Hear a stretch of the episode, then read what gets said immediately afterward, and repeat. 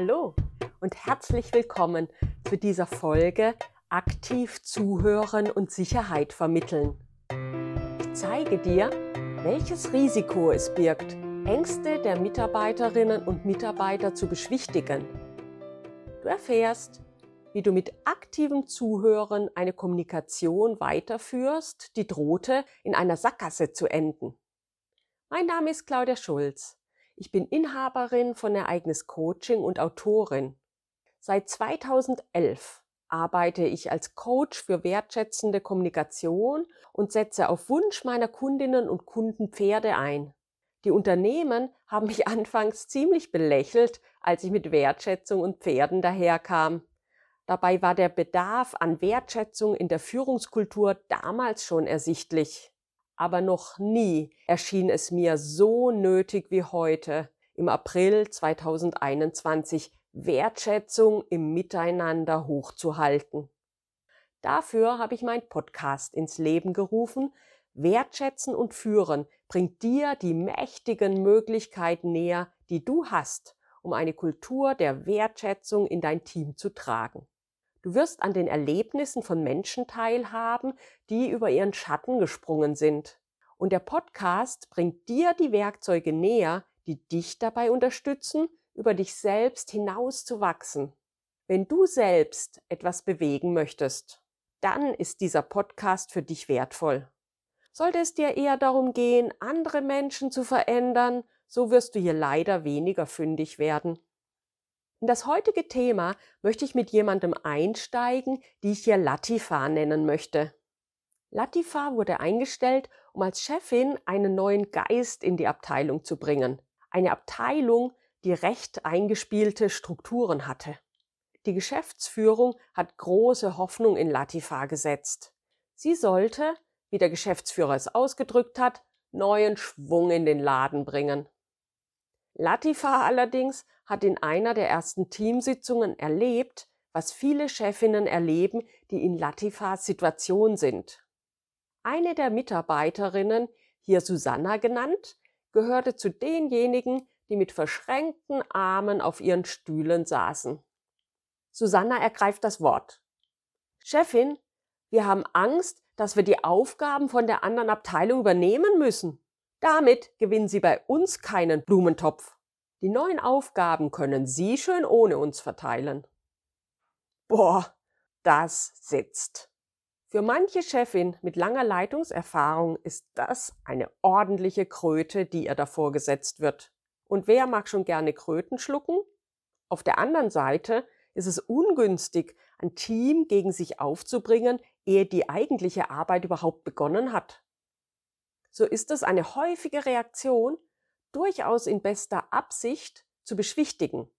Warten Sie doch erstmal ab. So schlimm wird es nicht. Sie werden die neuen Aufgaben kaum spüren. Nur keine Sorge, dafür geben Sie doch andere Aufgaben ab. So verständlich eine Reaktion mit beruhigender Wirkung sein mag. Die meisten Mitarbeiterinnen und Mitarbeiter in Susannas Situation werden sich in ihren Ängsten nicht ernst genommen fühlen. Das möchte ich mit Hilfe eines Tierchens verdeutlichen. Ausnahmsweise ist es kein Pferd, aber es ist mein absolutes Lieblingstier, wenn es darum geht, Ängste zu verdeutlichen. Es ist recht klein und hat acht Beine. Nein, ich spreche nicht von Zecken, auch wenn sie dazu gezählt werden. Ich spreche von Spinnen. Die meisten Spinnen, die hierzulande in Spinnennetzen wohnen, können den Menschen nichts antun. Sie beißen nicht. Und dennoch sind die Reaktionen vieler Menschen auf Spinnen beeindruckend. Ich kenne eine Tierarzthelferin, die ohne mit der Wimper zu zucken jeden aggressiven Kampfhund aus dem Zwinger geholt hat. Aber bei dem Anblick einer noch so kleinen Spinne hat sie schreiend und ich meine wirklich schreiend, den Raum verlassen. Und jedes auch noch so gut gemeinte, hey, du nimmst es mit dem Kampfhund auf, das ist doch lächerlich, vor einer Spinne wegzurennen, ist einfach verpufft. Nächste Spinne, gleiches Schauspiel. Ängste sind mit Argumenten nicht zu bezwingen. Auch ein Pflaster löst den Schmerz nicht auf, nur weil es über eine Wunde geklebt wurde. Ob Spinnen oder unbekannte Aufgaben, die verunsichern. Ängste lassen sich selten beschwichtigen. Das Bemühen zu beruhigen hat häufig sogar die gegenteilige Wirkung. Deine Mitarbeiterin oder dein Mitarbeiter fühlt sich nicht verstanden oder ist sogar so gekränkt, dass Konflikte auf zwischenmenschlicher Ebene vorprogrammiert sind. Das gilt vor allem dann, wenn eine Aussage wie die neuen Aufgaben können Sie schon ohne uns verteilen, auch die Chefin auf die Palme bringt. Damit wächst das Risiko, dass die Kommunikation gestört ist oder abbricht. Denn wenn es auf der zwischenmenschlichen Ebene knirscht, dann ist meistens auch die Interaktion auf der Sachebene in Mitleidenschaft gezogen. Nur wenige Mitarbeiterinnen sind so trainiert, dass sie das trennen können. Wie kannst du mit einer Reaktion wie der von Susanna umgehen, um die Kommunikation zu befördern? Will heißen, um Susanna zu signalisieren, ich habe dich verstanden. Eine Möglichkeit ist es, aktiv zuzuhören. Was bedeutet aktiv zuzuhören? Aktives Zuhören geht über passives Zuhören hinaus. Passives Zuhören dürfte den meisten Hörerinnen und Hörern ein Begriff sein. Mit passivem Zuhören sind verbale oder nonverbale Signale gemeint, die verdeutlichen, ich höre dir noch zu, sprich nur weiter. Verbal ist das ein Ah oder Okay oder Mhm Nonverbal ist es der Blickkontakt, Kopfnicken, Lächeln. Wenn eine Person aus einem Team aktiv zuhört, offenbart jene Person ihrem Gegenüber, was bei ihr angekommen ist. Sie wiederholt das Wesentliche dessen, was ihr Gegenüber gesagt hat. Wenn ich wiederholend sage, meine ich das wörtlich selbstredend ist nicht jedes einzelne Wort zu wiederholen, aber doch die Kernbotschaft, die wichtig ist, um mit dem Teammitglied im Gespräch zu bleiben. Insofern ist der Begriff aktives Zuhören ein wenig irreführend, da nicht nur zugehört, sondern auch gesprochen wird. Da es jedoch ein feststehender Begriff ist, habe ich ihn hier übernommen. Thomas Gordon hat in seinem Buch Managerkonferenz eine Untersuchung angeführt, die die Bedeutung des aktiven Zuhörens in der Personalentwicklung unterstreicht. Die Untersuchung habe zu dem unstrittigen Ergebnis geführt, dass, Zitat, jede Person, die in irgendeiner Beziehung die Entwicklung und psychische Gesundheit einer anderen fördern will, zumindest zwei Faktoren einbringen muss. Empathie und Bejahung. Zitat Ende. Welche Führungskraft würde heute nicht psychische Gesundheit von Angestellten fördern wollen, wo doch psychische Erkrankungen auf dem Vormarsch sind? Wenn Chiara in dem obigen Beispiel schon das Kommunikationswerkzeug aktives Zuhören gekannt hätte, wie hätte sie auf Susannas Einwurf reagiert? Susanna sagte, nochmal zur Erinnerung, Chefin, wir haben Angst, dass wir Aufgaben von der anderen Abteilung übernehmen müssen. Damit gewinnen Sie bei uns keinen Blumentopf. Die neuen Aufgaben können Sie schön ohne uns verteilen. Die Chefin Chiara würde dann zurückgeben, Sie haben Angst, dass Sie Aufgaben von der anderen Abteilung übernehmen müssen? Ja, natürlich. So oder so ähnlich würde Susanna daraufhin erfahrungsgemäß antworten. Klingt es sonderbar für dich? Kein Wunder. Das ist es am Anfang wirklich.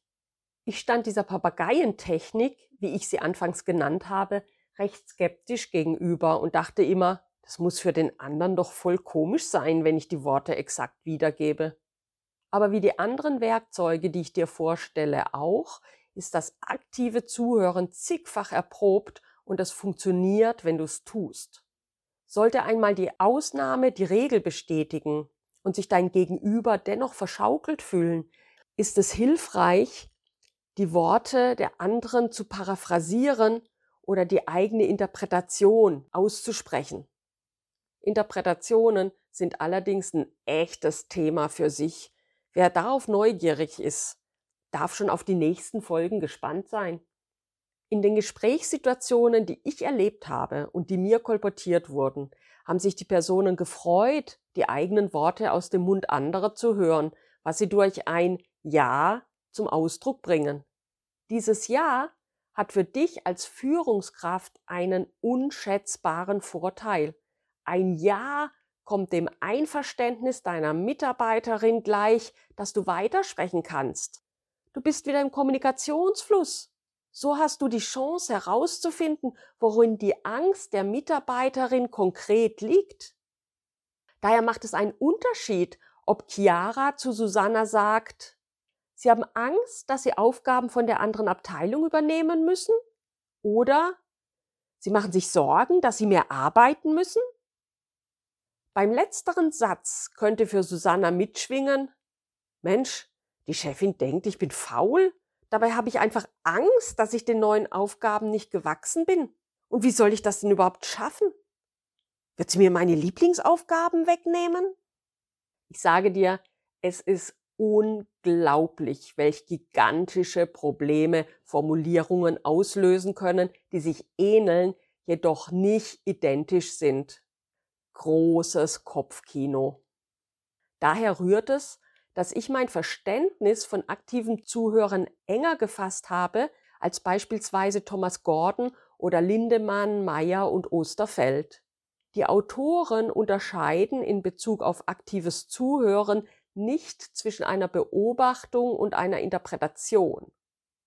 Der Vorteil meines engeren Verständnisses ist es jedoch, dass du dir diese Art des aktiven Zuhörens rasch aneignen kannst. Als Führungskraft kannst du deinen Mitarbeiterinnen und Mitarbeitern schneller zeigen, dass du sie verstanden hast. Ich will dir nicht vorenthalten, dass eine ordentliche Portion Konzentration auf dich zukommen wird und du deine Achtsamkeit tüchtig schulen wirst. Das ist zunächst anstrengend, keine Frage. Doch den Nutzen, den du daraus ziehst, Kernsätze deines Gegenübers wiederzugeben, wirst du sehr bald zu schätzen wissen. Wenn es dir im Arbeitsumfeld schwerfällt, lässt sich prächtig im Freundes- oder Familienkreis üben, aktiv zuzuhören. Fassen wir nochmal zusammen. Es lohnt sich, wenn du dich darin übst, aktiv zuzuhören. Wenn du aktiv zuhörst, schenkst du den Sätzen zunächst keine Beachtung, die wie ein persönlicher Angriff wirken und persönliche Befindlichkeiten befeuern könnten. Stattdessen gibst du die Aussagen, die es dir ermöglichen, über die inhaltlichen Probleme zu sprechen, wortwörtlich wieder. Fragst du dich jetzt, wie du mit den persönlichen Angriffen umgehen kannst?